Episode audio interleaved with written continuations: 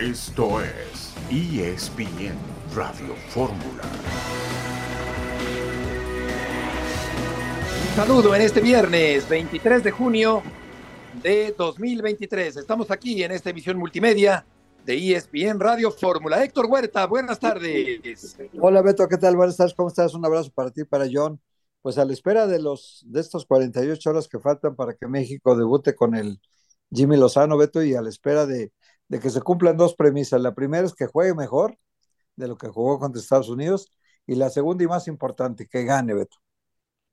De acuerdo, totalmente contra Honduras este domingo en la Copa Oro a las seis de la tarde, tiempo del centro de México. Mauricio y May tendrá el reporte desde Houston. John, buenas tardes. ¿Cómo están? Un gusto saludarlos a los dos. Estaremos hablando un poco de fútbol de estufa. Me entero que Rodrigo Aguirre eh, le interesa el Toluca. El Tato anda en Monterrey, si no es el del Tottenham, Lucas Moura, está buscando su Tom Cruise y el vecino tiene a Guiñac Rayados tiene que encontrar a quién. Y les platicaré todo esto de Leagues Cup, el hecho de que va a ser en Estados Unidos. Me hablaba, hablaba hoy con un directivo que, que va viajando y me dice, John, pues los equipos reciben 200 mil dólares por partido, los de la Liga MX, pero 100 tienen que ser para los jugadores porque juegas en Estados Unidos y eso es lo que dice el sindicato del MLS. Entonces es un buen tema de acoplarte a las reglas del vecino porque vas a jugar a casa del vecino. Claro, efectivamente, ya nos contarás más detalles, John, sobre este tema. Por lo pronto, hoy se inauguran los Juegos Centroamericanos y del Caribe allá en El Salvador. El Canelo ya tiene rival para el mes de septiembre y vamos a escuchar a Jaime Lozano, el técnico de la selección mexicana de fútbol, rumbo al partido del domingo contra Honduras.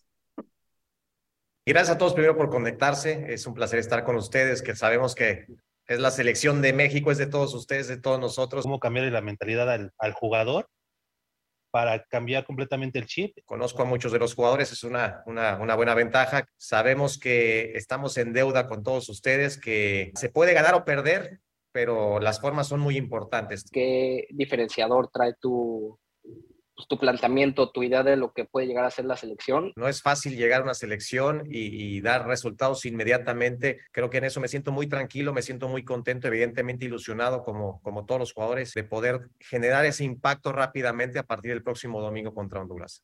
Siendo muy franco con la afición porque entendemos que lo mental va a ir de los resultados. ¿Vas a ir con esa vocación ofensiva que vimos en los Juegos Olímpicos? No soy un técnico defensivo porque no me veo eh, no sé si catalogarme o etiquetarme como ofensivo, pero sí quiero ser un técnico protagonista. Es la declaración de intenciones eh, del entrenador Jaime Lozano de la selección mexicana y también estaremos platicando, Héctor, sobre el Mudo Aguirre que llega al equipo del Atlas de Guadalajara. Sí, después de este episodio con Cruzul, que estuvo 10 días en la Ciudad de México esperando una respuesta, y de que, de que pues no hubo un acuerdo al final de cuentas y tanto él como Mateus Doria no, no se arreglaron y regresan a Santos y Santos decide que el modo Aguirre va, va al Atlas, muy buena contratación para el Atlas, Beto, porque Julio César Fuchs es el titular, pero luego no había nadie en la banca que cuando necesitara el Atlas apoyara del tamaño del modo Juárez, del modo Aguirre, perdón, que va a servir seguramente mucho en el ataque del Atlas.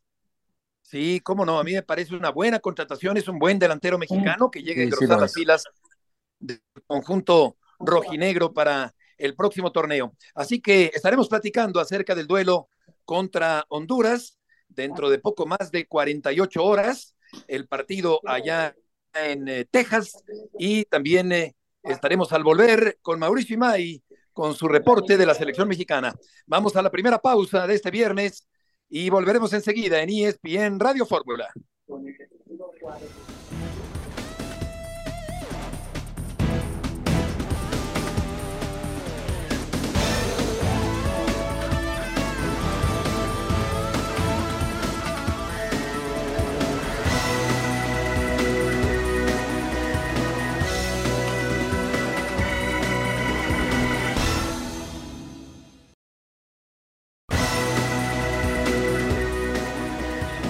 Estamos de regreso en esta tarde en la emisión multimedia de ESPN Radio Fórmula. Estaremos platicando también acerca de Jesús Corona, que podría convertirse en las próximas horas en portero del equipo de Tijuana. el veterano portero del fútbol mexicano. Pero nos contabas, eh, John, con respecto a los premios en este torneo de la CONCACAF. Sí, Beto. A ver, viene el Leagues Cup. Hay que recordar que querían eh, facturar dólares, entonces hace este torneo entre MLS y Liga MX. Todos los partidos se juegan en Estados Unidos. Hoy platicaba con un directivo que está viajando rumbo al, al balón de oro, a los premios, y me decía que hay un tema a aterrizar finalmente porque el hecho de que estés jugando en Estados Unidos como visitante son bajo las reglas de cómo se rige la MLS. Y la MLS con sus sindicatos, sus agremiados, eh, se dividen para este torneo, negociaron la mitad de los ingresos. Es decir, eh, si Toluca va a participar, América o los que estén, eh, de los 200 mil dólares que reciben por partido jugado, 100 son para el equipo y 100 es repartir entre los jugadores. Algo común en el esquema del MLS, pero poco común en la Liga MX. Entonces son esos ajustes que uno dice, bueno, pues ojalá pudiéramos, si quieres jugar en la región 1, ¿por qué no nos volvemos región 1? Creo que es una oportunidad que el futbolista mexicano pues diga, oye, si me vas a pagar así, bajo esos reglamentos, cuando jugamos en Estados Unidos, ¿por qué no podemos cambiar las cosas por acá? Otra gran oportunidad para mí, que el Juan Carlos Rodríguez, de hacer un cambio y hacer las cosas diferentes, ¿no? Claro, y además es un torneo, Héctor, que contará con un atractivo muy particular, eh, que es la presencia de Messi, que llega al equipo del Inter de Miami, seguramente se verá acompañado por varios de los jugadores con los que Messi hizo historia en España en el pasado. Sí, imagínate todo el partido de, Miami contra Cruz Azul, que es el que abre, abre las hostilidades ahí en, en Miami y Cruz Azul, que es un equipo que todavía está en formación, que se va armando todavía, que no tiene los refuerzos, eh, pues ir a enfrentar a Messi, que también podría presentar algunas otras novedades aparte de Messi. Están buscando a Busquets, están buscando a Jordi Alba, Ángel Di María, están buscando hacer un equipo muy poderoso que, que ya por fin gane algo en la MLS, porque no ha sido un equipo protagonista.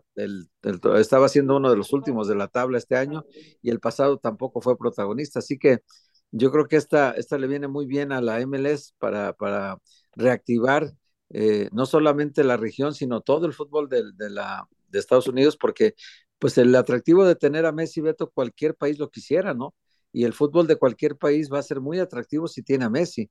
Entonces, antes lo tenía Francia, lo tenía España, hoy lo tiene Estados Unidos, así que yo creo que este arranque va a ser muy bueno. Lo malo para nosotros es que se interrumpe la liga en la fecha 3 y vuelve hasta mes y medio después, Beto.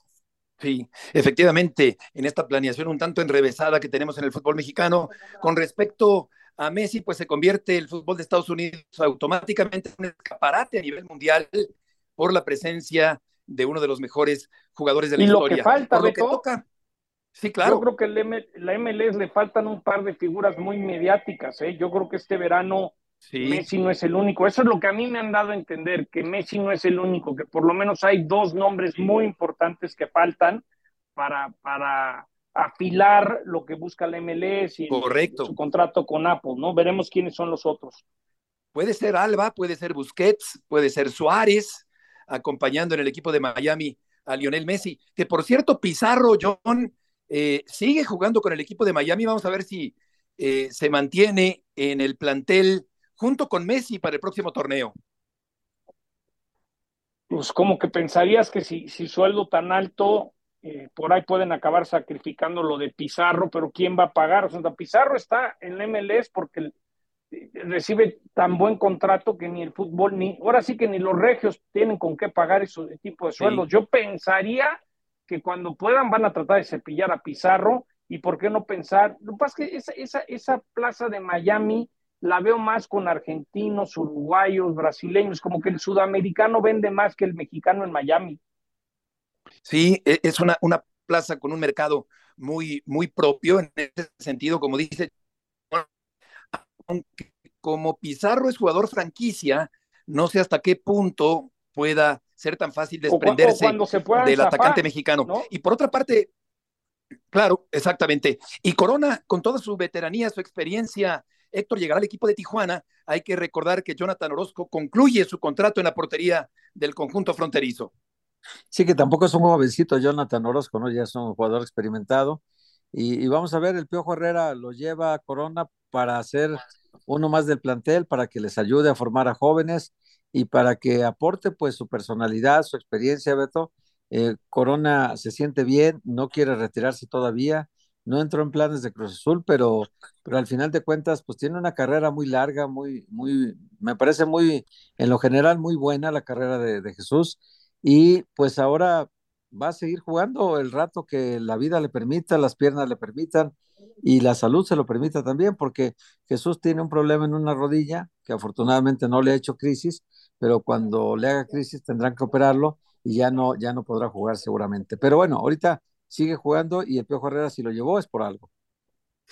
Claro, ya es un portero eh, con personalidad, con experiencia internacional mexicano. Ya le cuesta, me parece, ya le cuesta mucho a, a Chuy, sobre todo las reacciones eh, explosivas que llegó a tener al principio de su carrera. Y estoy recordando, John, que Miguel Herrera ya dirigió a Corona cuando Herrera dirigía a los Tecos de la Autónoma de Guadalajara.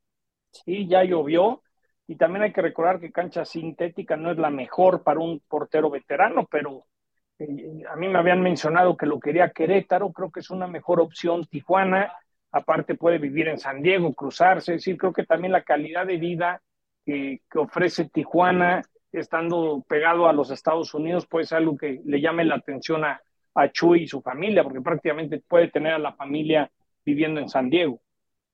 Claro, tendremos en un momento la eh, información de Mauricio y May con respecto a la sanción a Montes después de aquel comportamiento pésimo hace un poquito más de una semana en el partido entre México y Estados Unidos. Por lo pronto, el domingo a las seis de la tarde, Héctor, la presentación de Jaime Lozano, técnico de la selección nacional. Hay que ver todo lo de la sanción de Montes, Beto, porque lo, lo expulsaron en un torneo oficial que fue la National League. Y cuando te expulsan en un torneo oficial hay que ver cuántos partidos te dan. Si le dieron uno solamente, pues ya lo cumplió en el partido de Panamá. Pero si le dieron más de uno, va a tener que cumplirlo en este torneo. Y en los planes de, de Jimmy Lozano está que César Montes sea la pareja de Johan Vázquez en la defensa central y si está castigado, ahí sí se mete en un bonito problema la selección, porque le queda a Víctor Guzmán o le queda Israel Reyes para, para reemplazar a Montes en el caso de que Montes tenga que ser eh, inhabilitado por otra sanción, ¿no? Claro, eh, yo creo que no se comportó ese día como un seleccionado nacional, perdió totalmente la cabeza y no se comportó tampoco como un profesional. Creo que eh, ahí empezó la debacle del equipo mexicano con el gol que cayó en el segundo tiempo al principio, John, pero después con la mala conducta de Montes acabó por eh, desbaratarse por completo el planteamiento que tenía el ex técnico de la selección mexicana. Y si todavía que te ganen y te ardes, pues no muestras carácter, educación. Ahora sí que como, como partido en el recreo, les ganaste y se ardieron, y se ardieron y te querían patear y golpear. Es decir, bueno, y luego no se presentó el público el, el, domingo contra Panamá, pues sí, fue cuando dijimos, espérame tantito. Pues, pues, ahora sí que yo, yo diría una palabra para describir lo que pasó, papelazo. Papelazo, sí. Y cuando se vieron superados los jugadores mexicanos, optaron por el burdo recurso de la violencia en el marco de la impotencia en aquel partido. Mao, mucho gusto en saludarte allá en eh, Texas con la información de César Montes el eh, defensa del equipo mexicano. Sí, ha caído la mala noticia en la concentración eh, del equipo mexicano. Beto, buenas tardes y fuerte abrazo para todos. El Cachorro Montes suspendido toda la fase de grupos. Con CACAP no le cuenta la suspensión del partido contra Panamá, tampoco a Gerardo Arteaga y por eso el Cachorro Montes tres partidos de suspensión y Gerardo Arteaga dos partidos. Johan Vázquez y Cachorro Montes de acuerdo a lo que trascendió, ayer entrenaron en el equipo titular, ¿no? En un posible once que iba a arrancar ante la selección de Honduras. Ahora tendrá que hacer un cambio eh, Jaime Lozano por si le faltaba algo al Jimmy y pensar en otro central que acompañe a Johan. Por el perfil, me parece que se le abren mucho las posibilidades a Israel Reyes. Y lo de Jesús Gallardo, bueno, pues esperar que la selección mexicana tenga buenos resultados en los dos primeros partidos para que pueda descansar en el tercer compromiso de la fase de grupos. Cuando el torneo es tan rápido, generalmente los los entrenadores en algún momento tienen que hacer rotación para dosificar la carga de trabajo. Jesús Gallardo, el único lateral por izquierda nominal que va a tener el Jimmy para los dos primeros partidos. Mau, te mando un abrazo. A veces criticamos tanto a CONCACAF, pero ya viendo el comunicado, Montes tres partidos, Arteaga dos, McKinney tres y Des dos, creo que CONCACAF manda un, un golpe de, de orden, de disciplina, ¿no? Sí, John, te saludo con mucho gusto, fuerte abrazo. A, a los de Estados Unidos les importa poco nada porque esos dos futbolistas ya los tienen de vacaciones, ¿no? Eh, al, al equipo que sí lo va a resentir, evidentemente, es el equipo el equipo mexicano, porque insisto, estás hablando uno de uno de tus futbolistas titulares y de los que mayores garantías te, te daban, ¿no? De los que te entregaban mayor seguridad en sector defensivo. No va a poder contar entonces con el cachorro Montes Jaime Lozano. Mau, vamos a volver contigo después del corte comercial para más información. Yo creo que está bien la sanción por parte de la Confederación. No sé si habría también una sanción, digamos, interna por parte de la Federación Mexicana de Fútbol por este comportamiento impropio de un seleccionado como el que tuvo con aquella patada callejera, una actitud vandálica, la de Montes en ese partido contra Estados Unidos, sintomático el accionar y la actitud de Montes de lo que era la selección mexicana en pleno derrumbe en aquel partido tan comentado. Volveremos con Mauricio Imay allá en Texas. Vamos a una pausa y volveremos enseguida en ESPN Radio Fórmula.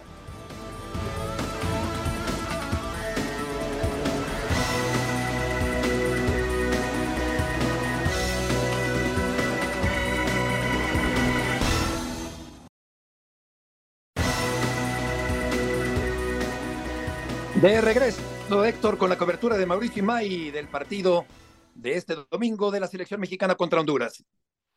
Hola Mau, ¿cómo estás? Te saludo con mucho gusto. Nada más para preguntarte eh, sobre los castigos que acaba de anunciar con CACAF.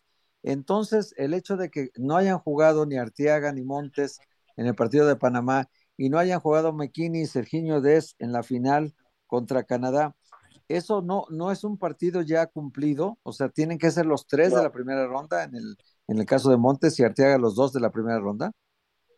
No, está muy claro el comunicado, Héctor. Te saludo con mucho gusto, te mando un fuerte abrazo. Eh, eh, eh el, ya inclusive eh, cortejado con la gente de la Federación Mexicana de, de, Fútbol, el partido, la suspensión contra el partido, en el partido contra Panamá, no cuenta en lo absoluto en esta suspensión. Tendrán que ser tres partidos, tres partidos que influyen de manera directa en Copa Oro. Es decir, eh, el Cachorro Montes no juega ni contra Honduras, ni contra Haití, ni contra Qatar. Entonces pudieron jugar contra Panamá, ¿Hubieran podido jugar contra Panamá?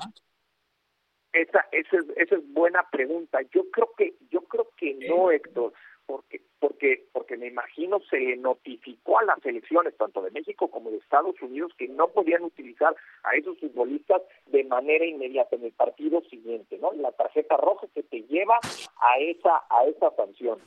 Y después sí, entonces ahí, Montes son cuatro. Ahí Montes serían cuatro partidos, incluyendo este de, de Panamá, y Arteaga tres también, y los de Estados Unidos igual. Sí, tal cual, tal cual. Sí, porque el, el, el, comunicado que lo estoy viendo dice muy, muy claro Montes 3, Arteaga 2, pero no, no dice si, si, ya pagaron algo o no pagaron algo. Exacto, porque si ya no lo dice. ¿eh? Si ya pagaron uno, tendrían que ser nada más de Copa Oro dos, los primeros dos. Sí, eh, porque Arteaga también sacó a relucir sus cualidades pugilísticas en aquel partido en el segundo tiempo. Papelazo totalmente. A ver, pero en el comunicado, John, eh, eh, en el comunicado, John, eh, que, que, tú tienes ahí también, no sé si también Beto y Héctor, después de, después de donde está la sanción para cada jugador, con el número de camisetas, dice, en,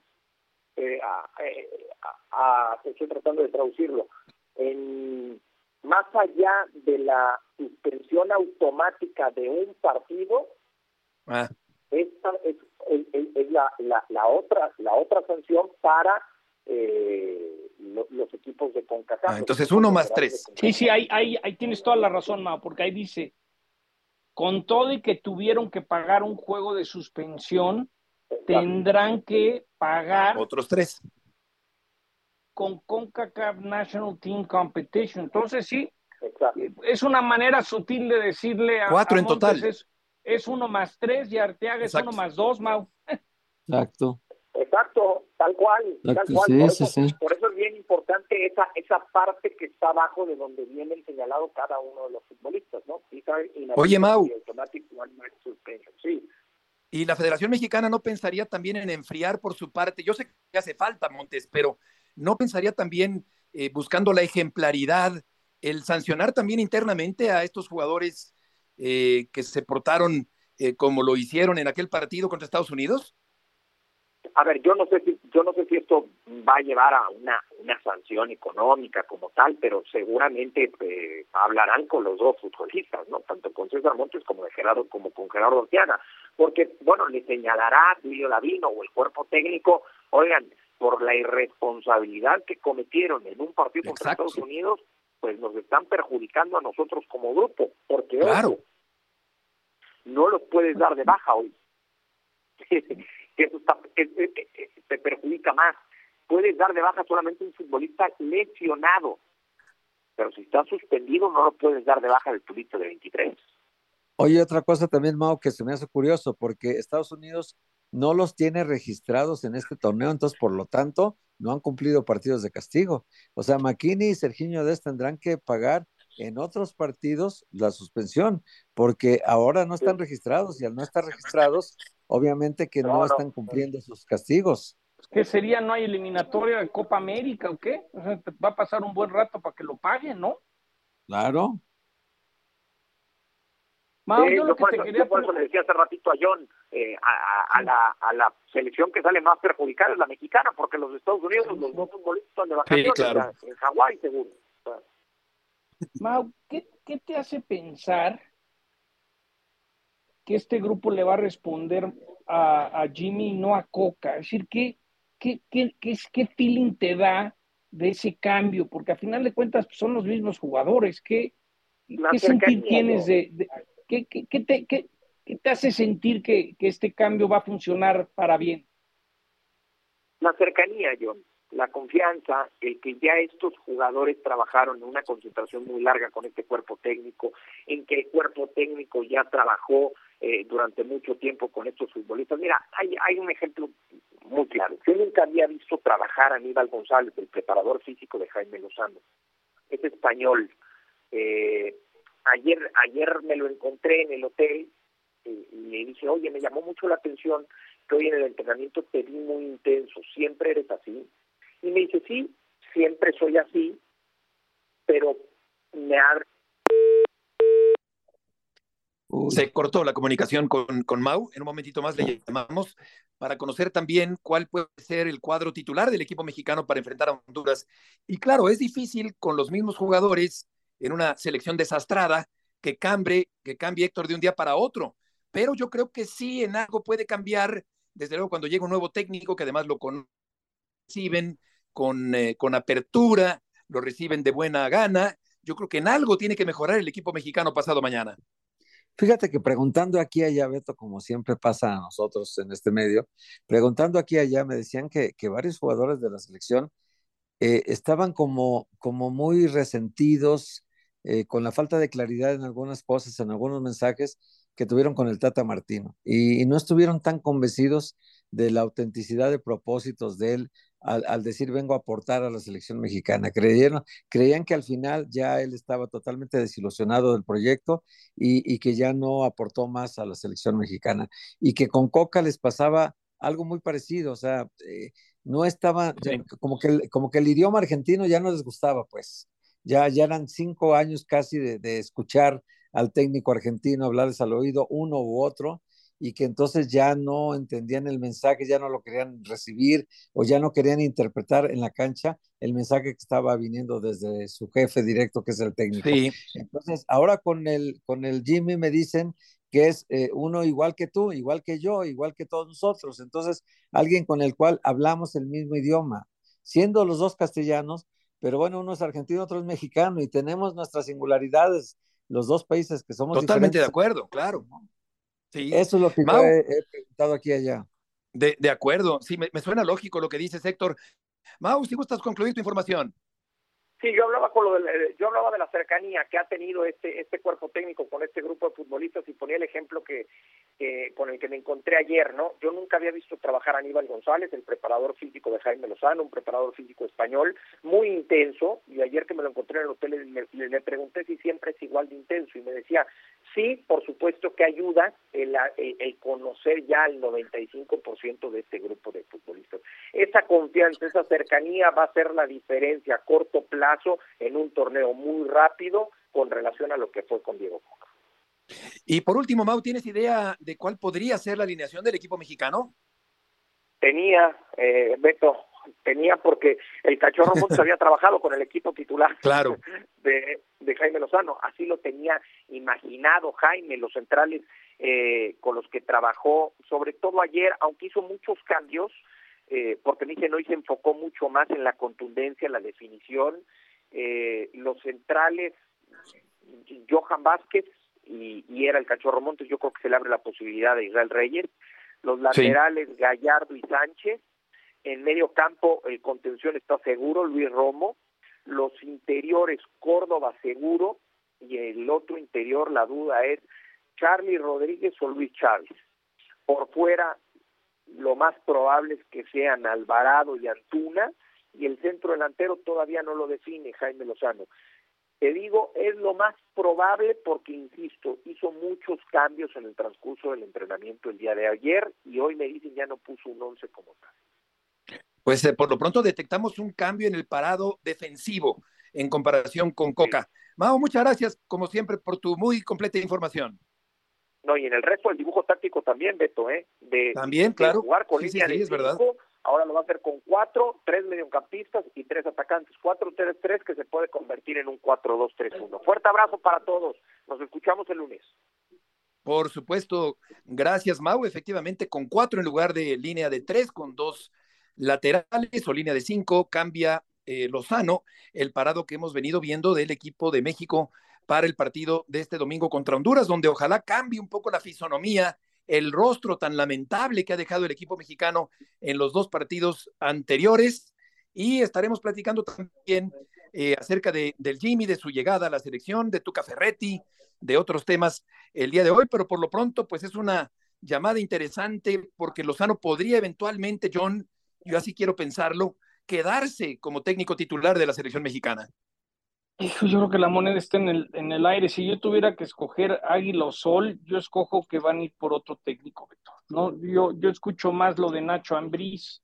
Creo que Nacho Ambriz, por lo menos el Toluca, ya empezará a ver plan B o C en caso se vaya Nacho Ambriz. Yo creo que tendría que romperle en la Copa Oro y, y ganarle de una manera contundente a Estados Unidos. Yo creo que esto es más un, un parar el sangrado, es más como parar la herida, parar la hemorragia, sacar adelante, como ahora sí como de emergencia. Yo, ojo, nada me daría más gusto que el Jimmy la rompa en la Copa Oro y se quede porque se lo merece. Vamos al corte. Pero creo, creo que el técnico va a ser otro.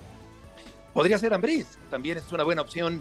Ignacio Ambriz, otro técnico mexicano después de tantos técnicos extranjeros en la selección mexicana. Vamos a ir a una pausa y volveremos enseguida en ESPN Radio Fórmula.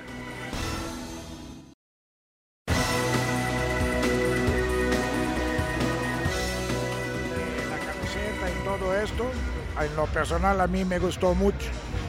O sea, los colores tradicionales, tanto oficial como el segundo uniforme, a mí en lo personal me gustó mucho. Primero Dios, que lleguen, se adapten, y que podamos conjuntarnos, trabajar para lograr lo que pretendemos. O sea, el ingeniero y toda la directiva está poniendo todo el empeño. Los tiempos, la verdad, como terminó y empieza el otro campeonato muy corto, las cosas se han pues, demorado un poquito. Uno quisiera ya estar trabajando con todo el plantel pero bueno, hay que entender que así son los tiempos ahorita. Por el mundial que vino, se acortó el campeonato, las vacaciones, las pretemporadas, todo, todo esto hay que entender también. Es la voz de Tuca Ferretti, el técnico de la máquina cementera. León, mucho gusto en saludarte en esta tarde con la información del equipo de Cruz Azul. ¿Qué tan cerca está Pulido de llegar a jugar con la máquina? ¿Cómo estás, Beto? Fuerte abrazo a todos en ESPN Radio Fórmula. De hecho, muy cerca me dicen a mí que únicamente están negociando con el equipo de Sporting Kansas City. Ya hay un acuerdo con el jugador, con su representante, en todos los términos y condiciones, la duración del contrato. Y aquí la situación, quizá lo que está deteniendo un poquito, Beto, o, o alentando esta operación, es el hecho de que Sporting Kansas City, a través de su director técnico Peter Vermes, no quiere dejar ir a Pulido en este momento. Saben que están a la mitad de la temporada, que es uno de los jugadores franquicia del club, eh, los designated players, como se conocen en la MLS, y evidentemente en el buen momento que está atravesando el futbolista de 32 años, después de casi un año y medio parado por una grave lesión en la rodilla, aquí el tema es justo el hecho de que está encendido. Seis goles en los últimos cuatro partidos, tiene siete en toda la temporada, con tres asistencias, tres pases de gol, y además eh, podría superar incluso su marca del 2021 de ocho anotaciones en un año en la Liga de los Estados Unidos. Beto, si convence Cruz Azul al Sporting Kansas City de que el jugador quiere venir, de que en este momento todavía puede recibir algo a cambio eh, Kansas City por la transferencia y ahorrarse el 1.1 millones de dólares que todavía eh, restan del contrato de en términos de salario, porque Pulido gana 2.2 millones anuales, entonces será jugador de Cruz Azul. Me dicen que están muy cerca y simplemente están resolviendo eso entre clubes. León, te mando un abrazo. Sabemos que tú que es un gran PR y sabe declarar y sonreír y bromear ante las cámaras, pero ¿cómo anda Tuca fuera de micrófonos con el tema de los refuerzos y no llegó Doria y no llegó el otro? ¿Cómo está la paciencia de Tuca en Cruz Azul? Sí, mira, John, yo lo que sé es que la semana pasada fue el punto más bajo en la relación entre ambas partes. Hicimos una, una extensa nota que publicamos el domingo, justamente hablando sobre estas diferencias en cuanto a la conformación del equipo, las diferencias de visión, por ejemplo, respecto a los refuerzos. Eh, a nivel institucional, Cruz Azul quería bajar el promedio de edad del equipo en un gran número, por eso han salido veteranos como Jesús Corona, que hablaremos enseguida ahora de eso, Julio César El Domínguez, Rafael Vaca, etcétera, y han traído únicamente jugadores menores de 30 años. Carlos Salcedo, 28, Kevin Castaño, 22, Diver Cambindo, 27, eh, Moisés Vieira, el brasileño, 26. Y así se estaba buscando también con Eduardo Aguirre, 24 años, y lo mismo Mateus Doria, 28 años. Entonces causaba en algún momento dado ruido que Ricardo Ferretti apuntara hacia lo que le ha dado resultados en su carrera, jugadores veteranos el hecho de que él pidiera que primero se quedaran Cata Domínguez y Chuy Corona en el equipo, que quisiera traer a elementos como quizá Rafael Carioca, el mismo eh, Jesús Dueñas, que está muy cerca de llegar a Cruz Azul, o ahora Alan Pulido. Sé, John, respondiendo a tu pregunta, que esa relación muy tensa llegó a su punto más bajo la semana anterior, pero arreglaron, digamos, en la oficina del ingeniero Víctor Velázquez, hey, no vamos a dar un cambio de timón ahora, no es el momento, eh, ni de que Tuca se vaya, ni de que haya un despido, ni una renuncia, ni nada. Simplemente vamos a tratar de llegar a un acuerdo. Y en términos del acuerdo tiene que ver con la conformación del equipo. Por eso Cruz Azul está haciendo un gran esfuerzo ahora para cerrar a Jesús Dueña, a Alan Pulido y también a Willer Dita. Ojo, me dicen de último momento, acuerdo definitivo entre clubes. Únicamente ya y con el jugador únicamente ya está el Departamento Legal de Cruz Azul revisando los contratos para las condiciones de la transferencia definitiva del jugador de 26 años colombiano. Oye, León, te saludo con mucho gusto. Una, una inquietud que tengo, este, por lo que sé de este incidente que hubo entre Víctor Velázquez y, y, Tuca Ferretti, que estuvo a punto de, de, tensar la cuerda tanto que la rompiera, eh, entiendo que ya ayer estaban muy cordiales ambos ahí en la, en la presentación del uniforme, pero que también eh, en la molestia del Tuca es que traen dos colombianos que él no pidió, pero que ya estaban siendo investigados hace mucho tiempo por el Departamento de Inteligencia Deportiva, pero también sus exigencias de un central zurdo con Willer Dita se van a cumplir, de un centro delantero que él conozca como Alan Pulido también se va a cumplir, y de un jugador polifuncional como Jesús Dueñas que también se van a cumplir. Es decir, viniendo estos tres refuerzos, ¿el Tuca ya queda conforme con la, con la integración del plantel?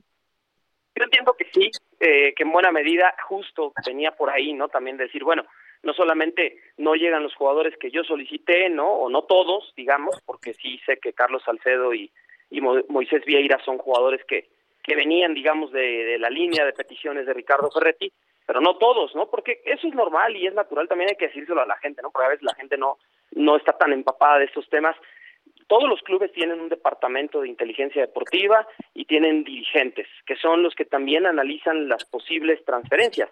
No todos los jugadores, y eso no pasa prácticamente en ningún club del mundo, no todos los jugadores tienen que ser del gusto del entrenador. Muchas veces el club también planea pensando en su propia, su propio interés, ¿no? En su propio, digamos, desarrollo, porque nunca sabes hasta qué momento el técnico va a dejar el, el, mando, ¿no? Los, entrenadores siempre traen las maletas ya hechas, entonces el club también tiene que pensar y decir, bueno, tengo un equipo muy veterano y en los últimos años uno ha visto eh, cómo eh, conforme han pasado los torneos, los jugadores cada vez son de un menor, eh, de una menor edad en los que llegan al equipo. Entonces, en ese sentido, ¿no? Si de repente el técnico se sentía que no tenía un plantel completo, que en pretemporada tenía apenas ocho jugadores del primer equipo, porque estamos hablando de un Cruz Azul con once bajas, contando la Chuy Corona, por cierto, hoy se despidió ya en la Noria de todo el equipo, cuerpo técnico, directiva, personal administrativo, tras 14 años. Me dicen que va ya muy avanzado para ir a Cholos de Tijuana, pero en esencia, eh, eh, justo pues venía esa molestia, ¿no? De las dos partes. Un, o sea, por un lado sí también Cruz Azul sé que no estaba tan contento con quizá algunas formas del técnico y el técnico también con decir, pues no me están armando el equipo que yo quiero, ¿no? Pero me parece, porque yo estuve ayer en la presentación de la playera, que ya llegaron a un acuerdo y dijeron, vamos a bajar las revoluciones, aquí están un buen plantel porque me parece que han llegado buenos refuerzos a Cruz Azul, sobre todo si se cierra ya lo de Dita, Pulido y Dueñas, y también el técnico que sepa que tiene una plantilla competitiva para levantar al equipo, ¿no? Porque el torneo pasado llegó a tiempo Tuca y no se metió a la liguilla Cruz Azul. Pues con esta información que nos eh, brindas, León, nos quedamos la salida de Corona que va a jugar al equipo de Tijuana y entonces Gudiño se queda como el titular. Posiblemente sí. Ayer veía justo en el desfile, ¿no? A Andrés Gudiño, a Sebastián Jurado. y, Jurado se queda finalmente, León. Jurado se va a quedar. Echaron para atrás la operación. Echaron para atrás la operación de ir a Juárez. Estaba todo arreglado Incluso sé que Sebas en algún momento pensó que, digamos, hoy estoy entrenando, hoy es mi último entrenamiento, mañana viajo a Ciudad Juárez, la echaron para atrás, le comunican a Corona que finalmente no entra en planes, incluso estuvo cerca de llegar a un acuerdo directamente ya con el presidente del club para renovar, no fue así, hoy Corona se despidió, ya dio por terminado su ciclo en Cruz Azul y el mismo club lo va a dar a conocer el día de hoy. Y Sebas, yo sé que tiene muchas ganas de recibir una nueva oportunidad y de arrancar el torneo como titular, lo mismo que Gudiño, ¿no? Y el tercer chico es un arquero que no ha debutado en primera división, que se llama Alfredo Cabañas y es de la categoría sub-20. Correcto, León. lo que me enteré, Beto, León, John, a ver si te lo investigas, John, que, o tú, Beto, perdón, este, tú, León, ya ando dando toda la alineación. este, León, eh, a ver si te lo investigas, pero lo que yo sé es que el Tuca planea hacer lo siguiente, poner dos partidos a Gudiño, dos partidos a Jurado y alternarlos hasta la fecha 10 y en la fecha 10 decidir quién es el titular. A ver si, si lo investigamos porque a lo mejor es una cosa rara que no se ha visto últimamente en los equipos de México. La última que yo me acuerdo fue la de Briones y Alan Cruz en Tecos, donde fueron campeones con Bucetis y los alternaba dos partidos cada uno. A ver si, si te lo puedes confirmar. Pues jurado de estar feliz que por lo menos le están dando la oportunidad, ¿no? Claro, claro. Está muy feliz. Ayer yo tuve la oportunidad de platicar tras bambalinas un buen rato con Sebas, también con Andrés Gudiño, estaban, los dos se ven felices, de una u otra manera son jóvenes arqueros mexicanos, los dos, 24, 25 años, que quieren una oportunidad en primera división, que quieren consolidarse y que les tocó la buena o mala fortuna de aprenderle a un arquero de la experiencia, de la talla, de la jerarquía y un arquero legendario en el fútbol mexicano como Corona, pero al mismo tiempo, pues no, no ver minutos, ¿no? Y le pasó a muchos, le pasó a Memo Allison, a Yair Peláez, a Osgar Gutiérrez, a un montón de arqueros que tuvieron que salir de Cruz Azul y buscar acomodo en otros equipos, eh, porque fueron, Chuy Corona estuvo 14 años en el club. Sí, León, muchas gracias por la información. Muchas gracias a ustedes, que tengan una excelente tarde y un enorme fin de semana, como dice nuestro querido John Buenas tardes. Oye, cuando, cuando Nacho Basaguren le dijo a Rafael Puente que iba a alternar la portería con Armando Franco en el Atlante allá por el año 1973, ya se podrán imaginar cuál fue la reacción de Rafael Puente, nuestro querido ayer compañero. Me ayer me preguntaba la gente de Paco Castrejón y luego estaba leyendo que Paco Castrejón había sido tercer portero en el Mundial, Héctor Beto y lo trajo Raúl Cárdenas a la América, sí, y claro. entre los porteros era Rafa Puente y creo que Gasire. Verderi. Verderi, Verderi. Y luego acabó Paco Castrejón siendo titular, ¿no? ¿O cómo fue eso, Beto? Sí, sí, sí, Paco acabó siendo titular, claro, efectivamente. Sí. Rafa se lesionó las rodillas pronto. Su último partido fue contra Pumas en Ciudad Universitaria y Castrejón, Y Héctor se quedó con la titularidad. ¿Dónde estaba en todo esto? Digo, Ah, es que Pajarito que está- siempre se acuerdan. Sí, pero tú hablas de los principios de los 70, Pajarito Cortés fue el titular y fue campeón 70-71. Y luego ya después tomó la titularidad Verderi y luego contratan a Paco Castrejón y se queda titular en 75-76 que la América con Ok, ahí está, es ahí está.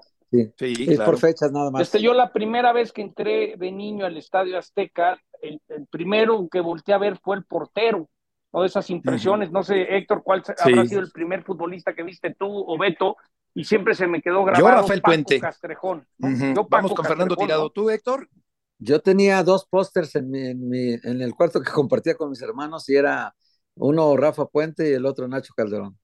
Claro, Nacho Ya- Ya, Calderón. te imaginarás a quienes admiraba yo en esa época, ¿no? Por supuesto, nuestro querido amigo Nacho Calderón. Vamos contigo, Fer, qué gusto saludarte. El día de hoy, un mexicano seleccionado en la primera ronda de la NBA. Gusto en saludarte. ¿Qué tal, Beto, Héctor? Yo, gracias por permitirme entrar aquí a la Peña Azulgrana. Me da mucho gusto estar con ustedes. Eh, so- solamente para, para comentar eso, eh, y bien rápido, México-americano, eh, de, en realidad es de abuelos mexicoameri- me- mexicanos eh, de Durango y de Chihuahua, los, la, la ascendencia de, de este chico Jaime Jaques, cuya hermana también eh, pues es una superestrella en el programa de California en Los Ángeles en UCLA y fue escalando posiciones porque de forma inesperada estaba proyectado para estar en, en la tarde, en, digamos que en la parte eh, trasera de la primera ronda, por ahí de los puestos 28, 30, y terminó saliendo en la posición número 18 del draft. Y hoy, Beto, eh, seguramente lo recordarán, ¿se acuerdan aquel entrenador de los Lakers de Los Ángeles, el histórico Pat Riley? Claro. Eh, bueno, pues hoy es el, el, el, el presidente del Miami Heat y le habla al mexicano diciéndole lo mucho que, que deseaban que esté en el equipo. El equipo, recordemos, subcampeón de la NBA, el Miami Heat, allí va a estar eh, Jaime Jaques, en una noche en la que evidentemente se llevó todos los reflectores este fenómeno, este unicornio de 2 metros 24 con habilidades de guardia, el francés Víctor Wembanyama. Pero no quiero ser aguafiestas, pero ¿no te recuerdo un poco a Antonio Ramiro Romo, que sus abuelos eran los mexicanos y no hablaba una gota de español y nos los querían vender como mexicano y, y pues realmente no era tan mexicano? Mira, mira, John, eh, creo que, creo que tienes buena parte de, de razón en lo que comentas. Eh, él ya jugó por México, jugó eh, los Juegos Panamericanos en, en 2019, eh, no vio tantos minutos. Te mentiría si te dijera que es, que es muy mexicano, ¿no? O sea, creo que tenemos que, aparte, tú que estás muy familiarizado con, con más que cualquiera de nosotros, con el tema de la mexicoamericanidad, si es que existe la palabra, y si no, Beto me va a corregir. Eh, Mexican American. Sí, me, me parece que, que creo que tenemos que empezar a cambiar o a extender un poquito nuestros criterios porque si no va a ser bien difícil juzgarlo, ¿no? También está el tema de, Juan Toscano Anderson, eh, pero bueno, pues es, de lo poco que tenemos actualmente y, y me parece que habrá que agradecerlo, disfrutarlo y ojalá tenga mucho éxito allá. eh. Un, un chico que además, pues siempre cuando se le llamó a la selección mexicana lo ha hecho y con, y con muy buen rendimiento y mucho cariño, ¿no? Bueno, eh, y, y si me permiten mencionarlo también, eh, eh, par, par de cosas. Brandon Miller terminó robándose el segundo sitio en el draft, va al equipo de Charlotte, y eso seguramente lo habrás escuchado, John. Hay una teoría detrás del cómo está perdiendo la mayoría del equipo Michael Jordan de los Hornets de Charlotte, eh, con 500 millones de dólares supuestamente perdidos en acciones. Y bueno, pues ha, tenido que entregar la parte mayoritaria de la propiedad de- del equipo de Charlotte, que ahora se lleva Brandon Miller, y en la tercera posición a Scott Henderson, este chico que viene de la Liga de Desarrollo y que muchos dicen puede ocasionar que canjen los Blazers a Dame Lillard. Vemos qué es lo que ocurre en los próximos días. A partir del 8 de julio, lo que sigue en la NBA es la Liga de Verano, en donde empezaremos a ver a estos prospectos. Perfecto, Fer. Muchas gracias por tus aportaciones del día de hoy. Gracias, Beto, Héctor. Yo un fuerte abrazo. Que te vaya muy bien. El Nápoles ha rebajado el precio del Chucky Lozano, 15 millones de euros. Eh, ya está como devaluándose, a pesar del título. El futbolista mexicano Irving Lozano. Galdames interesa al equipo de San Luis. El Atlas de Héctor Huerta, como ya decíamos, suma al Mudo Aguirre para el próximo torneo. Rafa Benítez va a dirigir al Celta de Vigo. Rafa Guerreiro va a jugar para el conjunto del Bayern de Múnich. Y en el fútbol americano, los Bills han renovado al coach McDermott, John, para 2027. Sí, y también eh, se espera que en el mes de julio se apruebe la venta y tarde a Daniel Snyder, la franquicia de Washington. Y por último, de estufa, recalcar, si le vas al Toluca, Rodrigo Aguirre podría llegar al Deportivo Toluca, ya que eh, me dicen que el Tato anda buscando a su Tom Cruise, necesitan una figura muy mediática, europea, con nombre para competir la Guiñac y los vecinos de enfrente. Oye, John, para que dé tiempo de tu despedida de fin de semana, Germán Charlo es el, el contrincante del Canelo en septiembre. Gracias, Héctor. Gracias, John. también que, tengan un enorme fin de semana. Buen provecho. que llega Busquets a Inter Miami, Beto. Ah, Busquets efectivamente puede llegar. Buen fin de semana.